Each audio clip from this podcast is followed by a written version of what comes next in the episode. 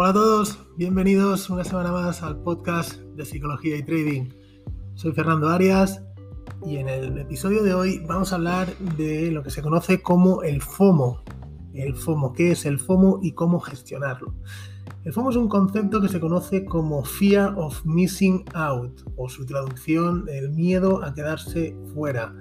Eh, y es un concepto muy, utilizado en trading y en otros ámbitos de la vida para describir ese comportamiento del trader que entra en el mercado persiguiendo al precio precisamente para no perderse eh, una operación, por ese miedo a no quedarse fuera. El FOMO es un síndrome que debemos intentar controlar, pues es determinante para nuestra operativa. ¿Alguna vez has pensado que te estabas quedando fuera de un movimiento? ¿O que todo el mundo estaba ganando menos tú? Eso es FOMO. El FOMO debes intentar controlarlo, pues puede ser tu peor enemigo, ya que se alía con tus emociones y toma por ti las decisiones de inversión, de forma precipitada y obviamente sin tener en cuenta tu plan de trading. ¿Y cómo saber si tenemos FOMO? Bueno, pues em, desafortunadamente, a no ser que seas un trader muy riguroso y con un gran control emocional, vas a tener FOMO. Incluso te diría que todos podemos llegar a tener FOMO bajo determinadas circunstancias.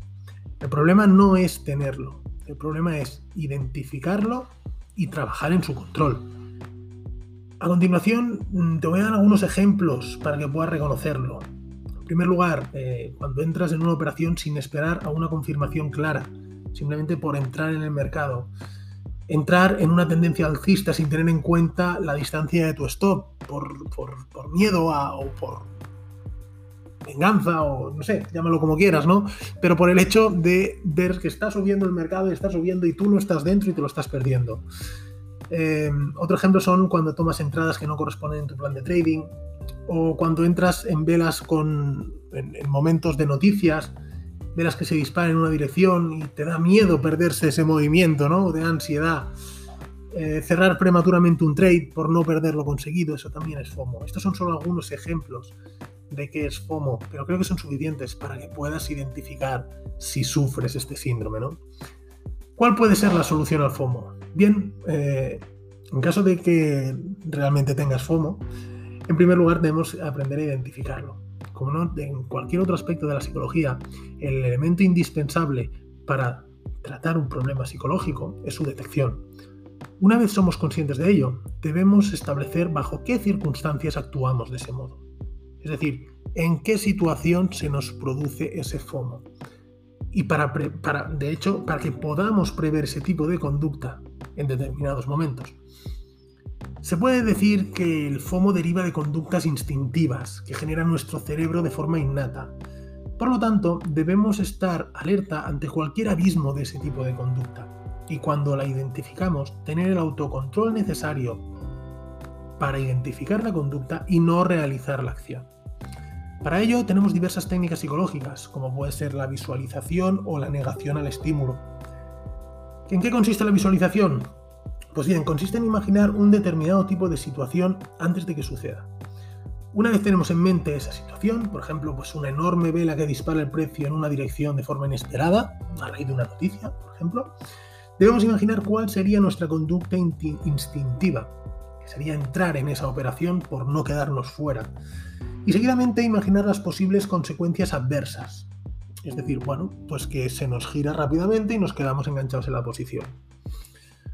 Una vez lo tenemos visualizado, hacemos la eh, visualización de la conducta ideal, aquella en la que nos mantenemos fríos y no entramos en esa operación, ya que no está dentro, no está dentro de nuestro plan de trading. Visualizamos la satisfacción que nos supone ese autocontrol y la sensación de logro al ser fieles a nuestro plan de trading. Este ejercicio es muy potente para nuestra mente, pues nos ayuda a anticipar las reacciones que podemos tener y visualizar las consecuencias antes de que se llegue a producir la situación de forma que cuando se produce ya estamos preparados para afrontarla. Otra herramienta muy útil puede ser algo tan simple y puede ser que absurdo, puede parecer absurdo, que es cerrar la pantalla. Eh, os aseguro que es algo muy complicado de hacer y altamente efectivo. Cuando detectamos esa sensación de FOMO, si no somos capaces de reaccionar mentalmente, debemos reaccionar de forma física, digamos, y esa, esa reacción física es cerrando la pantalla, de forma que no tengamos opción a ejecutar una orden mientras nuestro yo emocional tenga el control. Como os digo, saber controlar el FOMO es un factor clave en nuestra operativa. Os recomiendo que dediquéis parte de vuestro tiempo a trabajar esa parte psicológica y dejar un poco, de lado los gráficos. Os aseguro que vuestra operativa mejorará muchísimo.